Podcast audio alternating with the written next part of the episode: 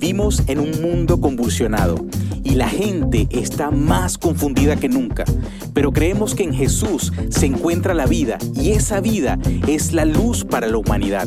Al encontrar la verdadera vida en Él, la compartimos con otros. Esto es Encuentra la vida y vive enviado podcast. Hola, ¿qué tal? Te saluda Rafael Martínez de LifePoint y queremos continuar con la serie justamente que se titula como, como se titula este podcast, Encuentra la vida y vive enviado. Así que eh, vamos a estar viendo ahora un principio que es el principio del dar. Escuché hace mucho tiempo sobre un granjero que tenía una vaca que quedó embarazada, es decir, quedó preñada estaba entusiasmado porque vender ese ternero le ayudaría a comprar un tractor nuevo que él necesitaba. Se emocionó más aún cuando descubrió que la vaca iba a tener dos becerros. Su esposa le dijo entonces, cariño, tenemos que dar uno de esos becerros al Señor. Entonces este hombre estuvo de acuerdo, pero al nacer, lamentablemente, uno de los terneros murió. Entonces el granjero llegó a su casa y le dijo a su esposa, tengo malas noticias, mi amor, el becerro del Señor murió. Hoy vamos a estar viendo justamente eh, la parte del dar, porque el tema del dar a todos nos, nos, nos, incomoda, a todos cuando hablamos del dar, hablamos del diezmo, de la ofrenda, pues obviamente es un tema que no es muy popular en estos días. Y si es popular, entonces para manipular a las personas a que, a que, a que estén dando su dinero constantemente. Pero hoy vamos a explicarlo de una manera muy sencilla y muy acorde a la escritura. Pero lo cierto que, que el tema del dar, como lo decía, este, siempre nos incomoda, pero es una gran oportunidad que tú y yo tenemos. Ahora, para, para vivir, encontrar la vida y vivir enviado, necesitamos también entender que es dar. El dinero en sí no es malo, pero el amor al dinero es tan tóxico que Jesús habló del dinero más que del cielo o del infierno. Pero déjame decirte algo, no se trata solo de dinero, se trata de dar diezmo, de dar tiempo y dar talentos. Ahora, vamos a comenzar con el diezmo. Cuando se trata de dar el dinero, la Biblia es clara acerca de dónde empezar. La base es el diezmo, diezmar es la palabra hebrea que significa el 10%. Muchos dicen que el diezmo es un principio del Antiguo Testamento dado bajo la ley. Ahora vivimos bajo un pacto de gracia y damos es por gracia, lo que permite que las personas den propina en lugar de diezmar. En el Nuevo Testamento, el dar por gracia no es una excusa para dar menos, sino una motivación para dar más. La gracia requiere más, no menos. Jesús no dijo, el Antiguo Testamento dice que no cometas adulterio, pero ya que ahora estás bajo la gracia, simplemente no tengas tantas mujeres. No, no dijo eso. Al contrario, él dijo, has oído, no cometas adulterio, pero si codicias a una mujer al, al, mirarla, estás ya cometiendo adulterio en tu corazón. Él tampoco dijo, el Antiguo Testamento dice que no cometas asesinato, es decir, que no, no mates, no matarás, pero dado que estás bajo la gracia, Puedes matar a aquellas personas que te caen mal o que te hicieron algo o que quizá manejan muy lento en el canal donde tiene que ir rápido, ¿ok? Lo puedes hacer, no. No está diciendo eso, ¿ok? Él dijo, si odias a tu hermano, cometes asesinato solo por odiarlo y solo por sentir esta emoción en tu corazón hacia otra persona. Es decir, lo que quiero explicar con todo esto es que la gracia requiere más, no menos, y hemos malinterpretado. Entonces, cuando examinamos el Antiguo Testamento y el Nuevo Testamento para ver qué es el diezmo, no es solo algo del Antiguo Testamento y no solo es algo que está válido bajo la ley mosaica, sino bajo la gracia. Y la primera parada, que esto es interesante, es en Génesis 14, cuando Abraham regresaba a casa después de haber triunfado en una guerra. Estaba disfrutando del botín, del grano, del vino, del aceite, el ganado, las ovejas, todas estas cosas que, que tomó por botín. Cuando se encontró con Melquisedec, Veamos lo que dice Génesis 14 del 18 al 21. Entonces Melquisedec, rey de Salem y sacerdote del Dios Altísimo, sacó pan y vino y lo bendijo diciendo, bendito sea Abraham del Dios Altísimo creador de los cielos y de la tierra, y bendito sea el Dios altísimo, que entregó a tus enemigos en tus manos, y le dio a Abraham los diezmos de todo. Entonces el rey de Sodoma dijo a Abraham, dame las personas y toma para ti los bienes. Ahora Melquisedec bendice a Abraham y éste responde dándole el 10% de todo el botín. Esto es, y atención con esto, esto es 400 años antes de la ley. Entonces, el diezmo inclusive es anterior a la ley. Era una acción voluntaria, antes inclusive de ser mandado o de ser un mandato. Abraham dio el diezmo para mostrar su misión y respeto a Dios, para reconocer que Dios es quien da la victoria, no del hombre, no de él mismo. Melquisedec solo aparece en el Antiguo Testamento dos veces, en Génesis 14 y en Salmo 110. Y luego es mencionado en Hebreos cuando el escritor lo revela como un tipo de Cristo en el Nuevo Testamento. Entonces el ejemplo de Abraham no se trata de la ley, se trata del Señor. Levítico 27:30 dice, el diezmo de todo producto del campo, ya sea grano de los sembradores o fruto de los árboles, pertenece al Señor pues le está consagrado. Deuteronomio 14, 22 al 23 dice, cada año sin falta apartarás la décima parte de todo lo que produzcan tus campos.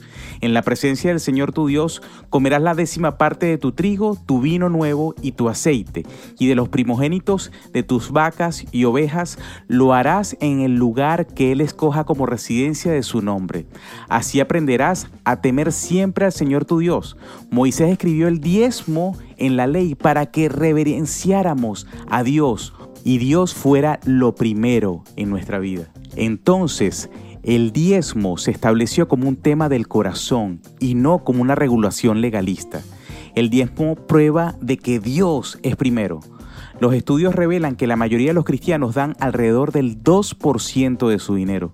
Obviamente, la mayoría de los cristianos ponen todo lo demás primero, impuestos, pagos del automóvil, hipoteca, comestibles, pasatiempos, vacaciones, tarjetas de crédito, etc. Si Dios recibe algo, es lo que queda. Tus prioridades, lo que más amas, se revela no solo por la cantidad, sino por el orden que tienen. Malaquías 3, 8 al 10 dice, ¿acaso roba el ser humano a Dios? Ustedes me están robando. Y todavía preguntan, ¿en qué te robamos? En los diezmos y en las ofrendas. Ustedes, la nación entera, están bajo gran maldición, pues a mí, a quien es a quien están robando.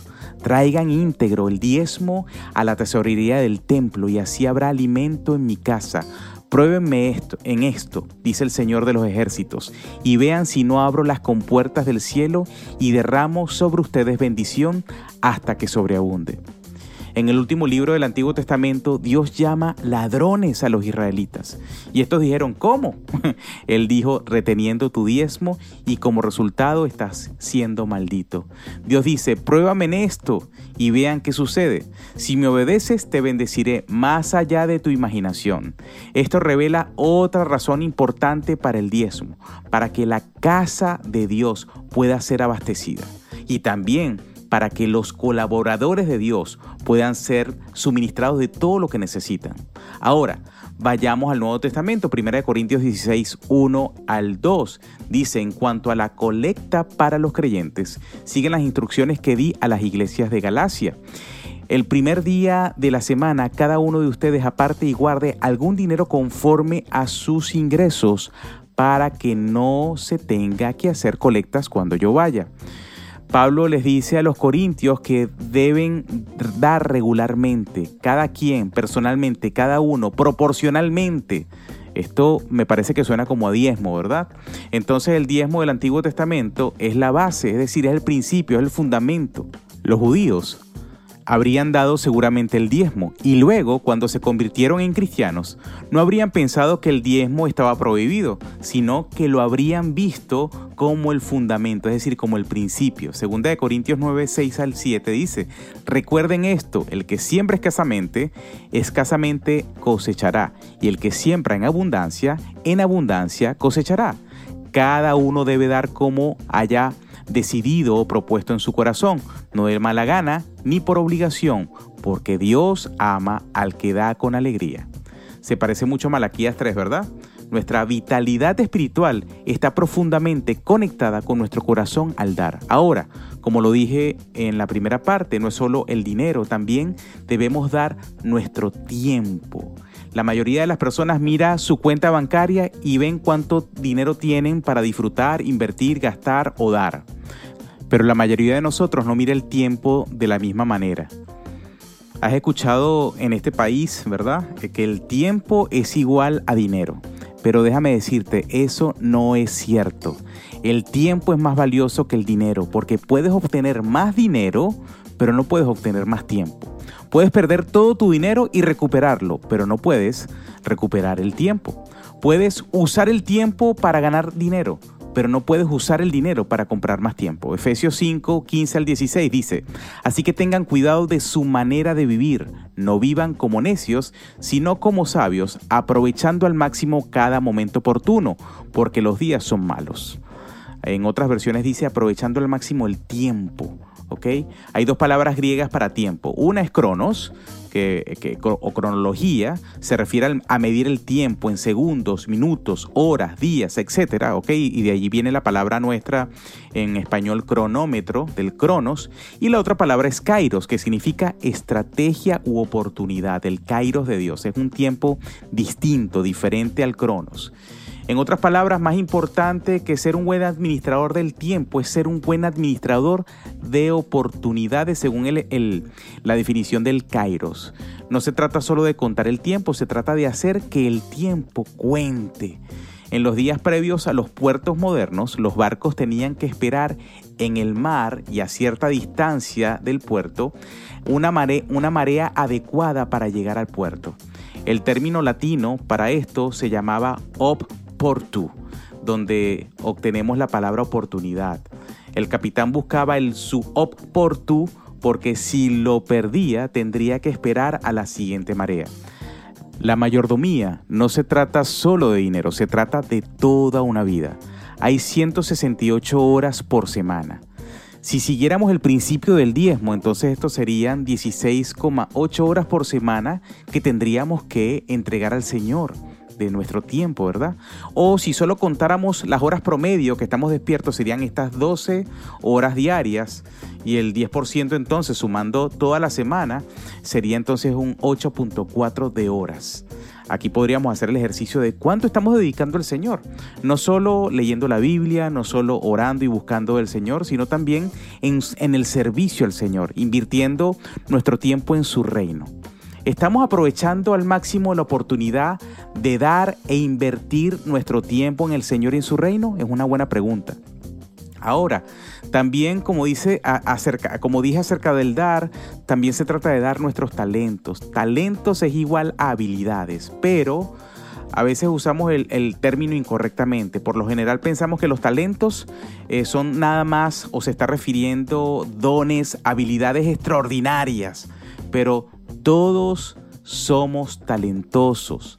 A todos se nos han dado ciertos talentos. Algunos pueden hablar, ¿ok? En público, pueden comunicar el mensaje, pueden pensar mecánicamente, pueden ser quizá estratégicos, hacer buena música, inclusive ganar dinero, administrar, enseñar, etc.